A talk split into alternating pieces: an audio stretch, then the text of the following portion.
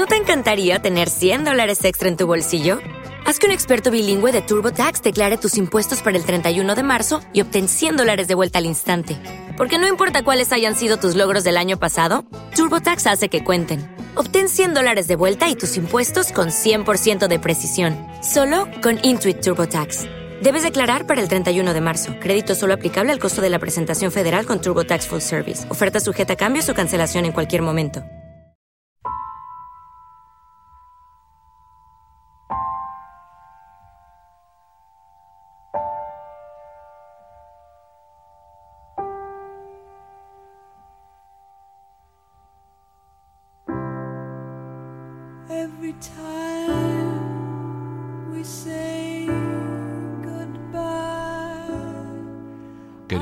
Tía Leni, todos hemos esperado con mucha impaciencia que durante este mes recuperaras la salud.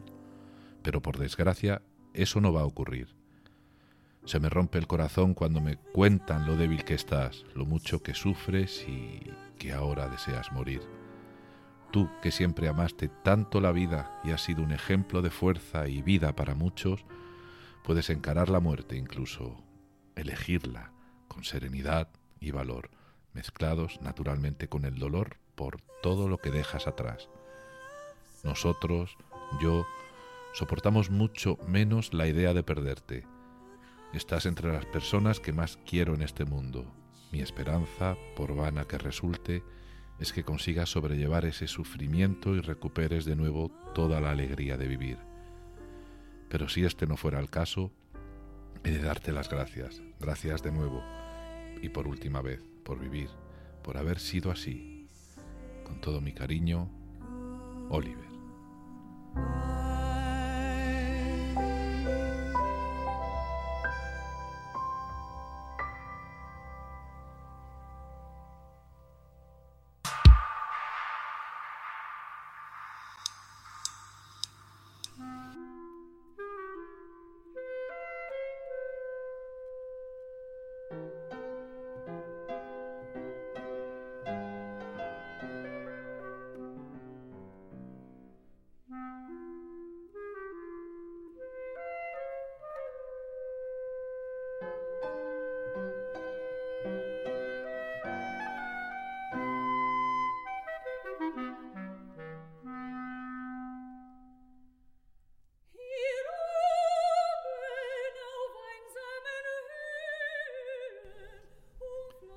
Felices Reyes, querido paseante, querida paseante. ¿Cómo has amanecido? ¿Ha habido regalos? ¿Ha habido carbón? ¿O eres de los que ya no espera nada en este día al levantarte? Por el lado que me toca... Sí, pero no te puedo decir... O sea, sí, sí espero que haya algo, pero no te puedo decir lo que me han traído los reyes porque he grabado este episodio justo dos días antes, así que no sé nada de nada. En el episodio anterior eh, os dije que regresaríamos después de Reyes. Pues he decidido que finalmente, o sea que no, que he decidido que estaría bien regresar el día de Reyes y aportar este regalito ¿no? con, con este, con este episodio. Así que estamos de vuelta hoy, Día de Reyes, con Sax. Por cierto, supongo que te diste cuenta en el episodio anterior a algo, porque me equivoqué. Me equivoqué en la fecha por dos veces y dije tan feliz que el episodio saldría el anterior, el 9 de noviembre, a 15 días de la Navidad, y por supuesto me refería al 9 de diciembre, como supongo que, que bueno, que todo el mundo ha sobreentendido. De todas formas, cuando escuchéis un episodio, antes de escucharlo, echar un vistazo, echad un vistazo al cajetín de la descripción, pues si durante la edición me doy cuenta de algún fallo, lo suelo subsanar con algún comentario, ¿no? En ese, en ese cajetín, ahí donde os pongo los enlaces o mi email y todo esto. Supongo que el episodio de hoy será más cortito de lo normal, y bueno, esto es siempre algo que es una mezcla entre certidumbre, incertidumbre e intuición. ¿eh? No, no lo sé, pero igual salga un poquito más corto de lo normal. Bueno, se acaban las fechas navideñas y espero que le hayas que las hayas pasado de la mejor forma posible. Algunos habréis trabajado en los días y noches claves. Yo lo he tenido que hacer muchas veces cuando trabajaba a turnos en la refinería en Cartagena, noches buenas y noches viejas, pues trabajando de noche. Y por suerte, desde que ando por África, de esto ya hace más de 15 años, pues siempre he podido coger un avión a tiempo para reunirme con la familia. Familia que con los años, eh, bueno, en mi caso ha aumentado en, en un miembro con una sobrina y... Y bueno, pues todos sabemos que las navidades llega un momento en que no son como, como las de siempre, ¿no? Forma parte, forma parte de, de la vida. Y mientras tengamos lo que tenemos hay que, hay que atesorarlo y, y darse cuenta de que todavía está ahí. Bueno, para ser justos, el texto original de la lectura del comienzo dice, queridísima Len, ¿vale? Yo he dicho queridísima tía Leni, el original dice queridísima Len, lo he querido hacer así, pues para, para que no nos despistásemos, ¿no? para que supiésemos que nos referimos a la tía Leni, que es como la conocemos aquí, aunque Sachs se refiere a ella varias veces en su autobiografía como Len, simplemente, ¿no? L-E-N. Y como no quería, pues eso, que nos despistásemos, pues me he tomado esta pequeña licencia. Pues sí, la, la, tía Lenny está, está a estas alturas de la autobiografía, está mortalmente enferma, pero a ella volveremos en un momento. Antes, antes hay que ir hacia atrás un poquito. Estábamos en el episodio anterior en esa horquilla de los años 1975 a 1978 más o menos, Sachs escribiendo y reescribiendo con una sola pierna, y su alumno Jonathan Cole con los años, bueno, sabemos que se convertiría en un eminente doctor, escritor y especialista en la, la propiocepción, tema que tratamos en los episodios anteriores, y bueno, en el sistema nervioso en general. Sachs aquí en este punto regresa por un momento al año 1965 para decirnos, bueno, que a su llegada a Nueva York, él seguía viajando en moto, explorando las carreteras rurales, y esto es importante decirlo, y ahora sabréis por qué, buscando siempre un lugar donde pudiese retirarse los fines de semana para, para estar tranquilo y escribir. Resulta que encontró un viejo hotel junto a un, a un lago, el Hotel Lake Jefferson, el Hotel Lago Jefferson, supongo que Jefferson, pues es por el presidente americano. Y bueno, los propietarios de este, de este hotel eran una pareja germano-americana que se preocuparon por, por su moto y, y se la permitían guardar en, en el vestíbulo del hotel. Así que Sachs venía a esta zona, a este lago, los fines de semana y visitaba los pueblos de alrededor hasta que, bueno, se convirtió en algo esperado por los lugareños que decían cada vez que Sachs regresaba, Doc ha vuelto, Doc ha vuelto, ¿no? Y bueno, pues unos años más tarde, ya en 1970, decidió dejar de ir en moto porque no se sentía muy seguro.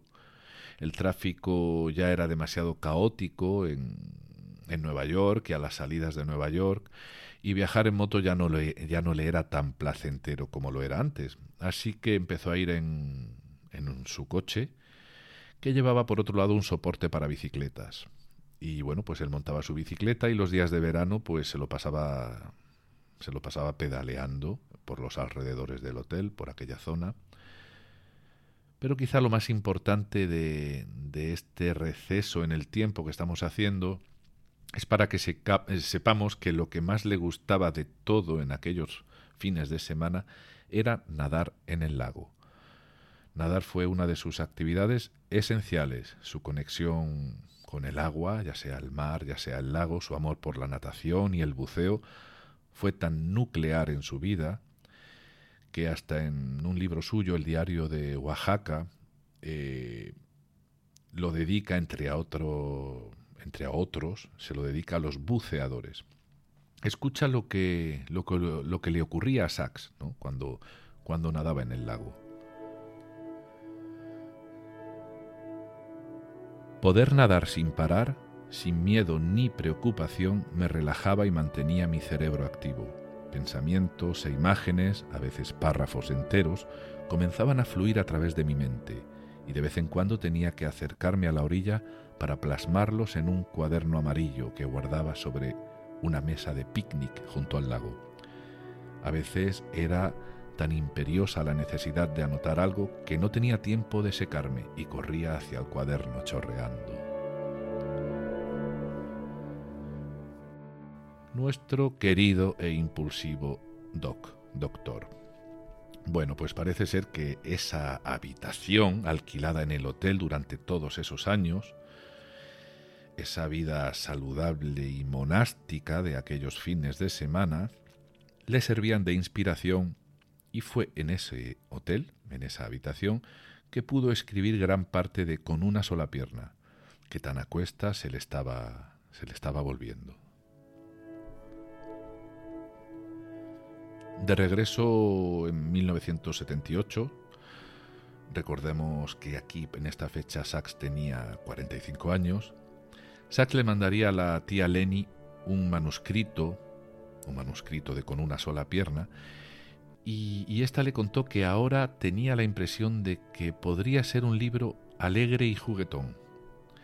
En esa misma carta, ya al final, la tía Lenny le escribiría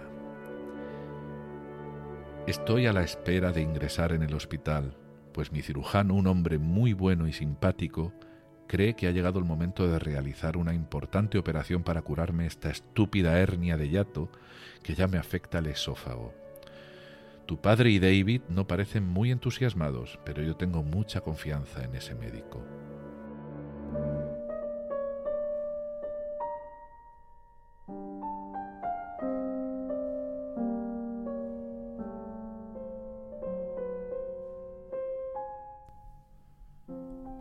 Esa fue la última carta de tía Lenny. En el quirófano la operación no fue bien. Había un cáncer que se estaba extendiendo y la tía Lenny decidió que dejaría de comer, aunque no de beber. El padre de Sachs insistió que debería ver a su psiquiatra y así fue, y el psiquiatra le dijo, es la persona más cuerda que he visto. Tiene que respetar su decisión. Por supuesto, Sachs voló a Inglaterra a acompañar a su tía. Dice que pasó unos días muy felices, aunque infinitamente tristes, junto a la cama de Lenny. Y, a mí esta frase, que, en principio es muy simple, me, ha hecho que pensar y, y que tomar algunas notas, ¿no? Y bueno, yo creo que las nueve bienaventuranzas del catecismo, a las nueve bienaventuranzas del catecismo le falta una décima, ¿no? Eh, o quizás le falta esto a una asignatura o al menos a, un tema de alguna asignatura de la carrera de psicología o mejor a, alguna asignatura en el colegio o en la secundaria en donde nos enseñen pues esto que falta, ¿no? La fortaleza que implica aceptar lo agradable y lo desagradable de un momento. Dice Sachs que pasó unos días muy felices aunque infinitamente tristes. ¿Se puede estar inmensamente feliz en medio de una tragedia? ¿Puede uno dar gracias a la vida por haber sentido la felicidad de acompañar en los últimos días a un ser querido sin llegar a, disociarse? ¿Se puede vivir en paz con las disonancias cognitivas y con las disonancias del alma? Bueno, si alguien considera que Sachs no nos dio a todos una lección de cómo vivir, eh, está en su derecho y quizá también esté en lo cierto. Todos vivimos a nuestra manera. Lo que sí nos dio fue una lección de cómo morir. Y aunque todos morimos también a nuestra manera, lo que parece que es algo incontestable es que uno se va muriendo con el mismo cariz con el que ha estado viviendo. Y si Sachs tuvo que aprender de alguien o inspirarse o acordarse de alguien en sus últimos días para regalarnos la joya que es ese mini libro suyo que se llama Gratitud, creo que esa persona fue su tía Lenny. Ya sabemos que Lenny murió al poco tiempo, nos lo anunció el texto del comienzo del episodio y nos lo ha explicado eh, este último texto que acabamos de ver aquí nos lo ha corroborado, sobre todo. Así que adiós, tía, tía Lenny.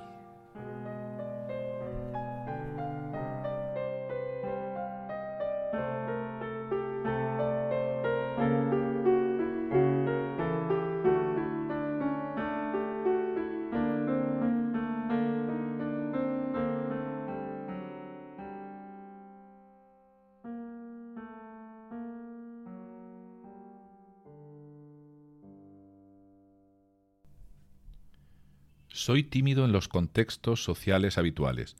No tengo ninguna facilidad para charlar. Me cuesta reconocer a la gente. Me ha ocurrido toda la vida, aunque ahora que tengo mala vista la cosa ha empeorado. Sé muy poco y tengo muy poco interés por lo que ocurre en el mundo, ya sea en la política, en la sociedad o en el sexo. Además, ahora soy duro de oído, un término suave para una sordera cada vez más acusada. La combinación de todos estos factores provoca que acabe en un rincón con el deseo de ser invisible, de que nadie se fije en mí. Todo esto me resultaba muy contraproducente en los años 60, cuando iba a bares gays a conocer gente. Sufría, encogido en un rincón, y me iba al cabo de una hora, solo y triste, pero un tanto aliviado. Pero si en una fiesta o donde sea encuentro a alguien que comparte algunos de mis intereses, generalmente científicos, los volcanes, las medusas, las ondas gravitatorias, lo que sea, inmediatamente entablo una animada conversación, aunque un momento después puede que no reconozca a la persona con la que he hablado.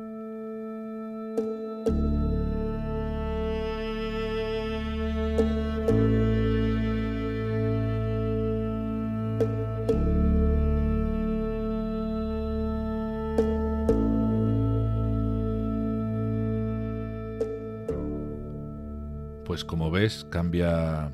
Sax cambia de tema ya se despide de la tía Lenny y ahora nos quiere, nos quiere contar, bueno, otras cosas. Sigue, sigue hacia adelante. A ver, ¿os acordáis de Raúl, el vecino de Sax, del episodio 12? El episodio 12 se titula Los vecinos de la calle Horatio, y porque es la calle donde Sax tenía su apartamento, al menos el último, el de los últimos años de su vida. Y bueno, en la versión de YouTube podéis ver la charla que tuvimos Raúl, el vecino de Sax, en Nueva York, y yo. En esa charla Raúl nos cuenta que siendo vecino de Sax puerta con puerta en el mismo rellano, nunca pudo entablar con él más de un buen día o buenas tardes cuando coincidían en el ascensor. Pero un día, si no recuerdo más, Raúl estaba malo de algo y se lo dijo a Sax. Y gracias a eso, eh, este Sax bajó sus defensas de la timidez y se acercó a Raúl hasta para, para ver en qué consistía ¿no? esa, esa, esa enfermedad, qué, qué es lo que le ocurría.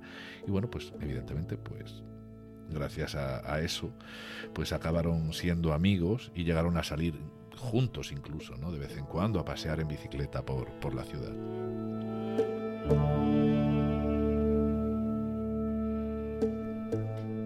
Bueno, así que una vez recordado esto, para ponernos en situación, lo que lo que sí hace Sax, y evidentemente lo vamos a hacer nosotros, es bajar ese tono emocional que nos ha dejado la muerte de tía Lenny y vamos a contar algunos de los episodios de aquel año y más adelante que bueno que, que Sachs nos, nos, nos, nos cuenta, nos, nos, dice en su autobiografía con, con cierta gracia. Un primer episodio es este. Hubo un día un eclipse lunar y Sachs salió a verlo con, con su telescopio. Todo el mundo iba en, en, la ciudad de Nueva York caminando por la acera, ajenos al extraordinario suceso celestial, como dice él. Y eso que no era la época de los teléfonos móviles, móviles, ¿no? Y esto lo digo yo. Me atrevo a decir que hoy en día seríamos o saldría, saldría, saldríamos a presenciar un eclipse mirando el teléfono móvil o sea, mirando el eclipse a través del teléfono quizás más que, que levantando la cabeza. ¿no? El caso es que Sachs le decía a la gente que tenía a su lado, mire, mire, mire lo que ocurre, lo que le ocurre a la luna, ¿no? y les ponía el telescopio en la mano. La gente desconcertada acababa mirando y enseguida le decían a Sachs, eh tío, gracias por dejarme mirar, o caramba, gracias por enseñármelo. Y, bueno, dice que al pasar por el parking de un edificio vio a una mujer que discutía furiosa con el empleado del parking y les dijo, dejen de discutir un momento y miren la luna. Atónitos se callaron, miraron la luna a través del telescopio, le devolvieron el telescopio a Sachs, le dieron las gracias y continuaron con su furiosa discusión. Y ahora viene otra historia, si cabe más loca, más surrealista. Esta sí ocurrió varios años más tarde, cuando, estaba, cuando él estaba escribiendo El tío tungsteno, mientras escribía un capítulo sobre, sobre la espectroscopía. Eh, entonces, se ve que tenía la espectroscopía, que el día que hablemos de tío tungsteno explicaremos qué es la espectroscopía, pues se ve que la tenían en la cabeza en esos días. Y entonces él nos cuenta la siguiente historia, y esta la voy a leer literal.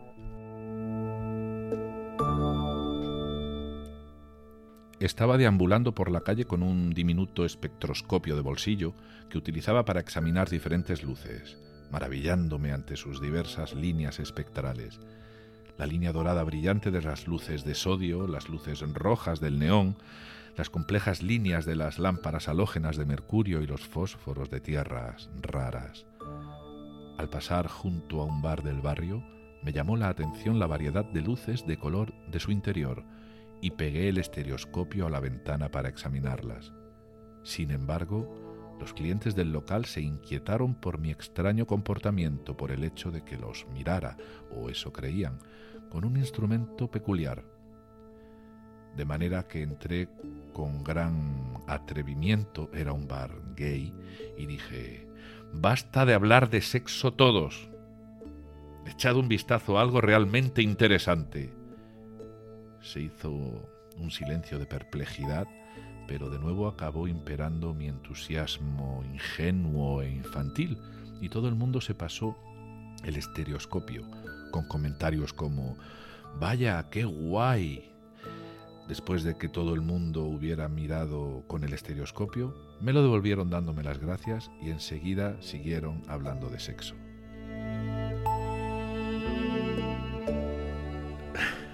¿No era genial este hombre?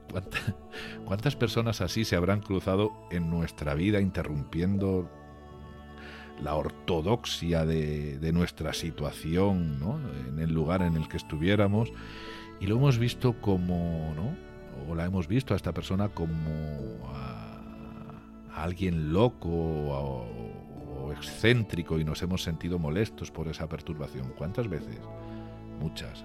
A mí, a mí me ha ocurrido y a lo mejor nos estábamos perdiendo un genio o a una genio, ¿no?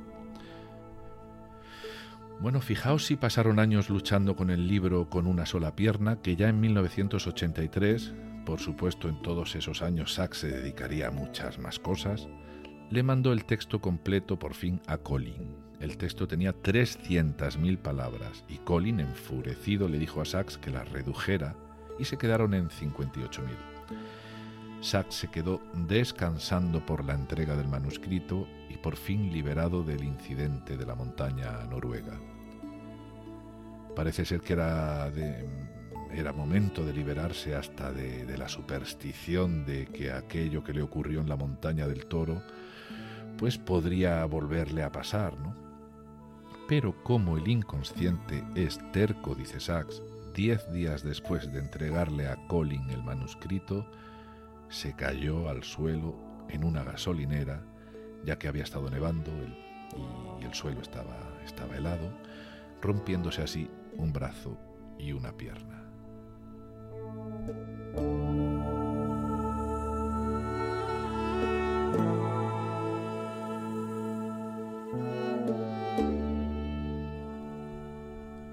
Sachs entonces envió el manuscrito final, ya reducido, en palabras, a su editor en Estados Unidos.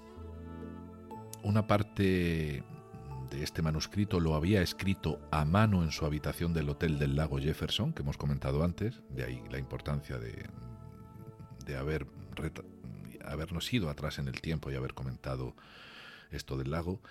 Así que su editor se quedó perplejo, le dijo a Sachs que llevaba 30 años sin recibir un manuscrito escrito realmente a mano y que tenía la impresión de que de que se le había caído en la bañera. Y bueno, nosotros, que conocemos a Sachs, nos podemos imaginar a esas páginas manuscritas mientras Sachs, o, sea, mientras las escribía, al tiempo que comía o bebía encima, ¿no? quizá llenas de, alguna salsa y acartonadas de, de, haberse mojado. Es fácil de imaginar y de pensar ¿no? que le ocurriese eso. El caso es que Jim, que así era como se llamaba el editor americano, le dijo a Sachs que el problema no era tanto mecanografiar esas páginas escritas a mano, sino descifrarlas. Entonces Jim mandó esas hojas acartonadas a Kate Edgar, una antigua editora con la que él había trabaja- trabajado y que vivía en la costa oeste, en San Francisco.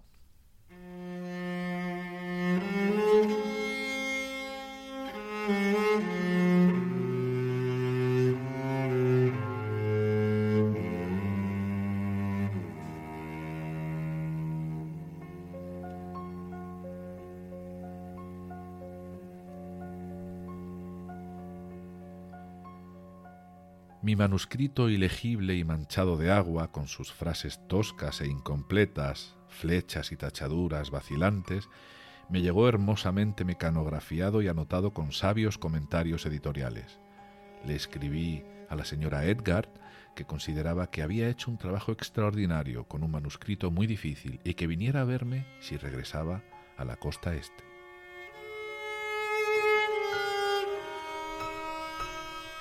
Un año más tarde, Kate fue a Nueva York y desde ese momento ya trabajaron juntos hasta el final de la vida de Sachs. Kate ha trabajado en todos los libros de Sachs desde Con una sola pierna. Ha sido editora, amiga, investigadora.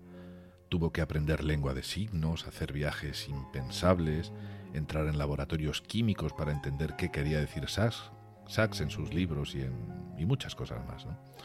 A Kate la conocemos, la conocemos en aquellos dos episodios en los que comentamos ese vídeo chat a propósito del documental estrenado hace dos años de Rick Burns sobre la vida de Sachs.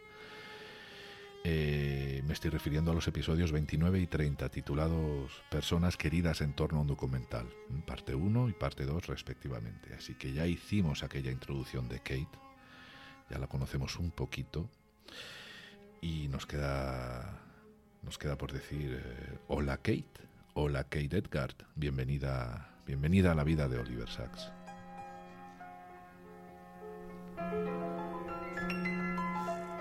En algunas de, las videocharlas que se pueden ver en YouTube, no solamente la que comentamos en estos episodios anteriores, en el 29 y en el 30, como acabamos de ver, sino en otras muchas, eh, se puede ver a Kate y bueno, charlando con otras personas que estuvieron en la vida de Sachs, ya sean médicos, editores, etcétera. Y, y, ella misma, Kate, ha hecho en alguna ocasión el innegable paralelismo que, que, podría haber entre la tía Lenny y ella misma, ¿no? salvando las distancias, por supuesto, pero distancias que se acortan realmente, ¿eh? como cuando se dice que dos líneas paralelas se cortan en el infinito, algo así. Eh, cuando Oliver nació, tía Lenny ya estaba allí, era familia y fue su mayor apoyo familiar, eh, apoyo familiar en su trabajo como escritor incipiente y ya como escritor con éxito, ¿no? sobre todo después de Despertares. Ella calmaba, tía Lenny, sus, sus, las inseguridades de Sachs y ella era la voz, la voz que necesitamos todos de la familia para validar lo que queremos hacer y para apoyarnos en aquello de lo que todavía no estamos muy seguros.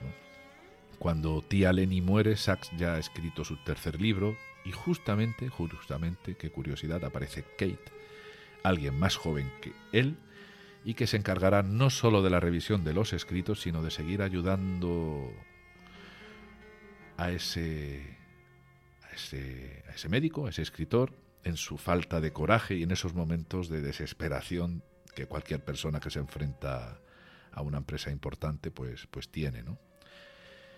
Y, bueno, y a través de este trabajo constante y juntos, pues Kate se hace familia.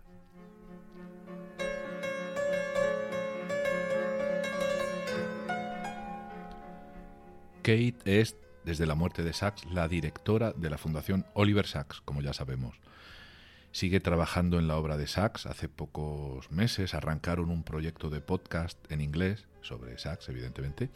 ¿Y sabéis quién es la voz del podcast? Pues otra de las personas que estaban en esa videoconferencia de, los episodios 29 y 30.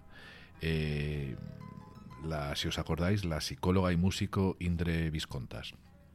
Bueno, el podcast se llama Radiant Minds, el The World of Oliver Sacks, o sea, Mentes Radiantes, el mundo de Oliver Sacks, y está en la plataforma Audible, que creo que pertenece a Amazon. Así que ahí podéis investigar si queréis ¿eh? y escucharlo y abonaros y todas estas cosas. Te dejo de todas formas escrito el título del podcast en la descripción del episodio. Además, ese es el podcast oficial de la Fundación. Este, el nuestro, es el apócrifo, como el Quijote de Avellaneda, que, que no es el de Cervantes. Pero la diferencia con la comparación del Quijote es que este podcast en el que estás es previo al oficial. Bueno, bromas aparte, vamos, vamos a ir terminando. Eh, Kate, como directora de la fundación, se está encargando de dirigir los proyectos de recuperación de escritos de Sachs y seguramente que nos sorprenda con algún libro nuevo, algún libro que sea pues, seguramente una recopilación de ensayos suyos o divagaciones, como ya hiciera con, con los libros póstumos, ¿no? que, que, si no recuerdo mal, fueron El río de la conciencia y todo está en su sitio.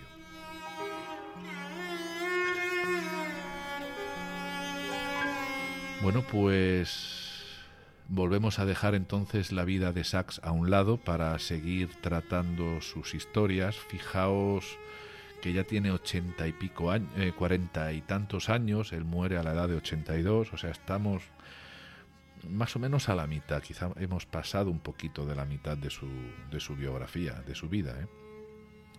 Entonces lo vamos a dejar de lado para seguir tratando sus historias, sus síndromes, sus enfermedades increíbles, y seguiremos explorando a Sachs también pues por otras vías, ¿no? Algún vídeo, alguna entrevista, algún otro paseo audiovisual que ya se me antoja necesario.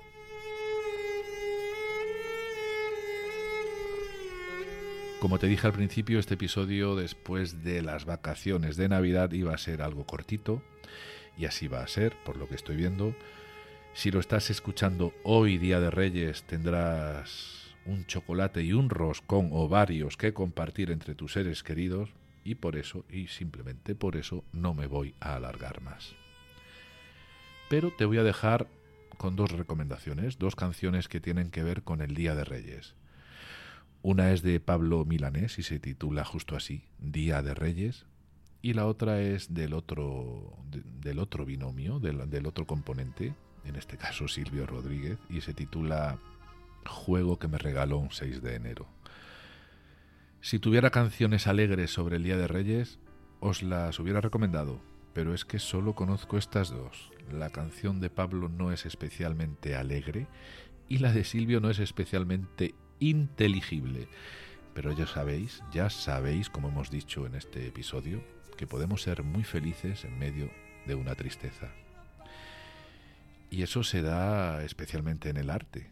No son las canciones tristes las más hermosas, no son los poemas tristes los más hermosos, no son los cuadros más terribles los que, más, los que más nos conmueven.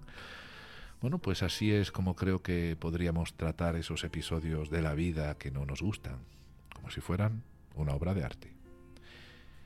Bueno, feliz Día de Reyes y hasta el próximo episodio. Chao, chao.